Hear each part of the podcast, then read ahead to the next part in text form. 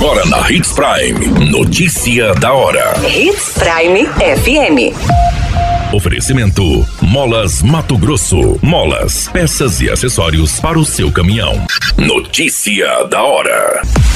Valdir Sartorello é anunciado como novo secretário de Trânsito e Transporte Urbano de Sinop. Mulher perde mais de 46 mil reais em golpe de estelionato em Sinop. Notícia da hora. O seu boletim informativo.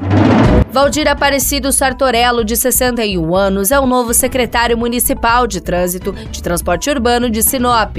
A portaria de nomeação foi assinada pelo prefeito Roberto Dorner.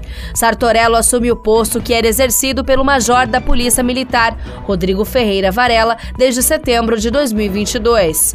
Sartorello, que é bacharel em gestão pública, é morador de Sinop há 41 anos e tem longa experiência na administração pública. Ele foi o primeiro secretário de trânsito de Sinop entre os anos de 2005 e 2006. Já nos anos de 2001 e 2004, foi vereador e, inclusive, auxiliou na criação da Secretaria de Trânsito enquanto parlamentar. Atualmente, Valdir estava atuando no setor de transportes da pasta municipal de trânsito e agora é anunciado como secretário municipal. Notícia da hora. Na hora de comprar molas, peças e acessórios para a manutenção do seu caminhão, compre na Molas Mato Grosso. As melhores marcas e custo-benefício você encontra aqui.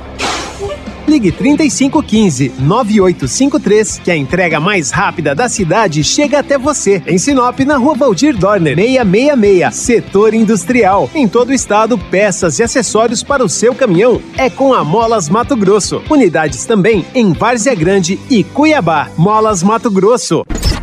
A notícia nunca para de acontecer e você precisa estar bem informado. Só aqui na Hits Prime. Uma mulher de 25 anos foi vítima de um golpe de estelionato no setor comercial de Sinop. Segundo relatos da vítima, a mulher recebeu uma ligação pelo aplicativo WhatsApp, onde o suspeito se apresentou como representante de um banco. O golpista afirmou que era necessário realizar atualizações no sistema de segurança da conta da vítima e solicitou que ela acessasse a aba Segurança no aplicativo.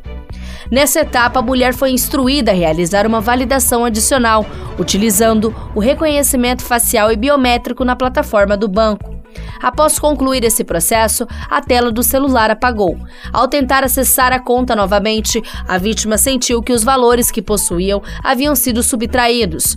Foram identificados quatro transações PIX realizadas sem autorização, totalizando o prejuízo de mais de 46 mil reais. Os destinatários das transferências foram identificados, sendo os valores repassados repartidos em várias transações. A Polícia Civil de Sinop foi acionada e investiga este caso. A qualquer minuto, tudo pode mudar. Notícia da hora.